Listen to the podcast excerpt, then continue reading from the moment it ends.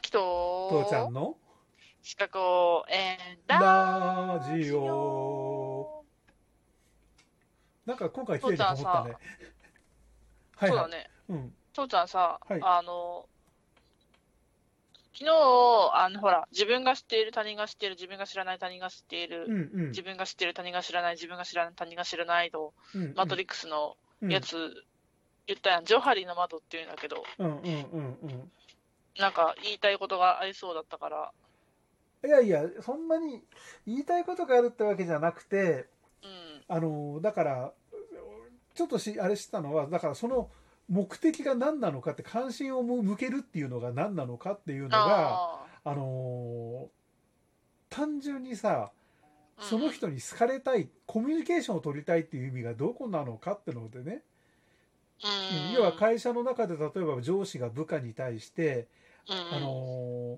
コミュニケーションを取りたい、要はその、ちゃんと意思疎通をしたいって言った時に、うんうん、うん、要はやる気、まあ、なんて言うんだろう、やる気のない社あの若造に対して、わ俺、言葉悪いな、やる気のない部下に対して、やる気を出させるためにはどうしたらいいかっていうような、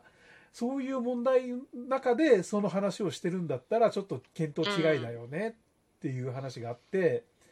ううんん、でもそうじゃなくて、昨日最後の方に出てきたさ、うんうん、あの要はお互いが問題を共有しなきゃいけないっていうそういう意識の中でうんうん、あの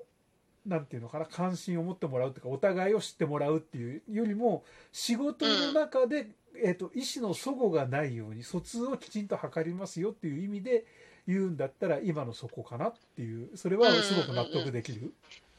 そうなんあのね、うんうん私もそうやって思うんだけど、やっぱその、うん昨日言った、あの、三色ボールペンの人が言った暗黙知っていうやつも、うんあの、その個人ではないよ、もちろん、なんか、私そこは言い忘れてたなっていうか、そうだねっていうか、うん最初にさあのこちらの方に来たのがさ、うん、あのーなんかコミュニケーションってどう思うっていうような配慮そういう説問からだったからそれどこからなんだろうって父ちゃんも言ったじゃない。うん、だそうかだらね。、それで、それ、そのコミュニケーションというところの、その、目的は何なのっていうのがずっとちょっと明らかじゃなかったかう、ら、うんん、あの、どこなんだろうねっていう、うん、うん。うん、ことになったわけ。だから、そう、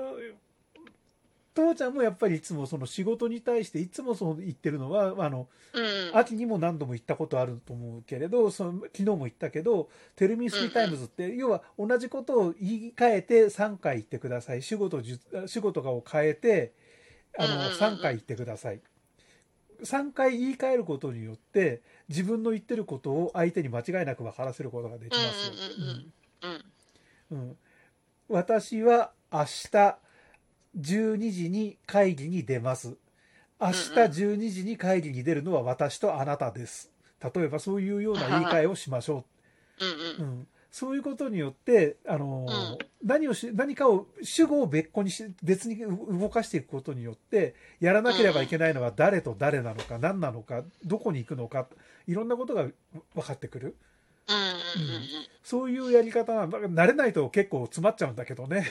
ねそうねう。ん。だけでど、さ、うん私、そのさ、その話でさ、うん。思ったのがさ、最近ね、うん。あの、スカッとする復習系の、ゆっくりとかが喋るやつの動画にハマってんの、ハマりまくってんの。うん。うん。うん。で、自分がやること、自分のやる仕事は全部自分がやることってっていう会社があって、うんでその会社を辞めるときに自分が作ったテンプレートとか全部、おい消せ消せって言われたから消して書いたと。うん。うん。うん。で、結局辞めたら、あれどうなったんだとか、その、この会社はこういう見積もりのフォーマットがとかで、その、きめ細やく、こきめ細かやうんうん、きめ細きめ細かくねくか、かやくで書く。うんきめ細かくね。うん。きめ細かくうん。やってたやつを、うん。なんか、なくなったがゆえに、こう、うん大混乱して電話かかってきたけど、知らん、あなたが目の前で消させたんでしょって言ってっていうん。うん。ううん。うん。やり取りをしたっていうのがあってさ、はい。あこれってそのこう個人がやってたら、それは、あの効率はいいように、うん。まあ、思えるよね、だって周りに共有する時間とかもあるじゃん。うん。うん。でも、結局、こうスタンドプレーとかね、個人主義でってやってた時に、誰かがそういうふうな、ね、えーサポート、うん、まあ、テンプレうん、だった時にはさ、あったとしたらさ、そういうサポートしてる人が自分こんなんやってますみたいな、言ってなかったら、こう、こういうこと起こるんやなと思って。うん、うん、うん、うん。あの、あ、あの系のやつってさ、すごい間違えてるのがさ、お前のような無能なんかいらねえから早くやめてしまえって言わないで、うん。あの、普通いじめ、いじ意地悪をするときにはさ、お前のような無能なんだからマニュアルいっぱい書いていけって言って、あの、うんおやめさせる時間をすごい無駄にさせるん だよね。の伸ばすんだよね。うん。 10センチファイル、あの、なキングファイルを10冊書くまでやめるなとかっていう話になっていって、言ったりさ、あの、やめる時期が1ヶ月後って決まってるんだったら、その間じゃあマニュアルこれ全部用意していけって言ったりするんだよね。ううん。ん。どんなそれを見ようが見ま、見見なかろうが作れって言うんだよ。う。うんん、だか、ら会社に行ったことない人が作る小説って小説っていうかもうやつってこういう風になるんだなってすごい思うんだ むしろね、うん私さ、あの、なんだろう、まあ、ミクシーの知り合い、ミクシーの知り合いって言ってもすごい古い、けど知り合いなんだけどさうんあの、ずーっとね、あの、扶養控除内で働きたいからっていうので、派遣をずっとやってた人がいて、うんで、いくつか回ったら、全部、そのうちのいくつか、もう全部が、うんあの、前任者の作った資料は、うんうん辞めるときに全部捨てることっていうふうに決まりがあるっていうところだったらしくって、ほうん、なんか変な引き継ぎをされると困るみたいな、なんか、そのそれとそれは、うそういうマニュアルをい書いた人はどういうふうな考えでそういうふうにしたかは知らんけど、うんそれはつ都度その社員の人があら新たにその新しい新人の人に教えるっていうことを言ってるわけねそうそうそうそう、いやうんそれはある意味正しいところだと思うよあ、本当、あのいへや正しいっていうかあのーまあおバカではあるんだけれどえ、うん、要はそれはさ前任者の人がうんうん、正い、しい理解をしていない可能性があるから、うんうん、うん間違った可能性でさあの要は伝言ゲームと一緒でさ、うんうん、あの何猿が犬にあ「あなたの耳は長いね」って言いましたってのがさ猿猿がキジに、あなたの耳は長いね」って言いました」に変わっていくみたいにさ、あうあ、ん、あの伝言ゲームみたいに業務を間違って伝えられたら困るっていう話から言ったら常に社員がその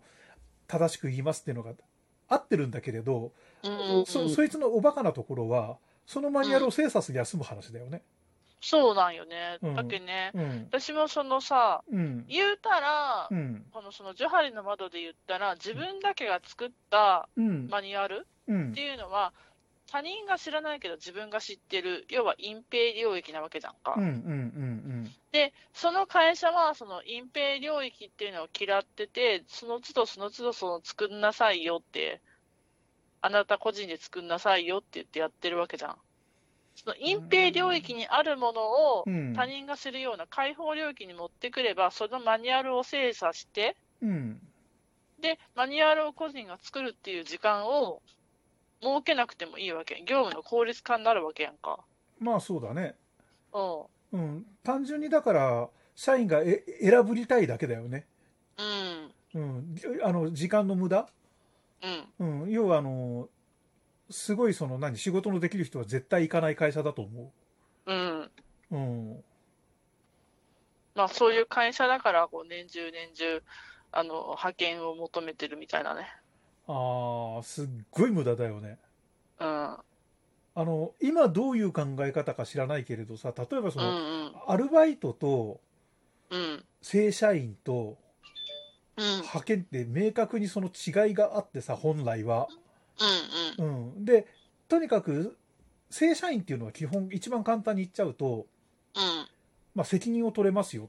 うん。うん。で派遣社員って責任は取らないけれど業務のお手伝いをしますよ契約の範囲内で、うん。でアルバイトは全く責任ないからやれる時にやってね、うん。うん。だからアルバイトなのに一あの店長店長ですとかってそれは本来ありえないわけだよ、うん、うん。アルバイト。トに責任を感じろとかねありえないわけようん。うん。昔のは感覚感覚ね今は違うかもしれない、それなのにそのなんかだから本来その正社員じゃなきゃできない仕事ってたくさんあるのにそうね。うんうんそれをアルバイトなり派遣なりの教育に費やすだけの時間の無駄ってなんだろう、うんすごい感じるねバカさ加減を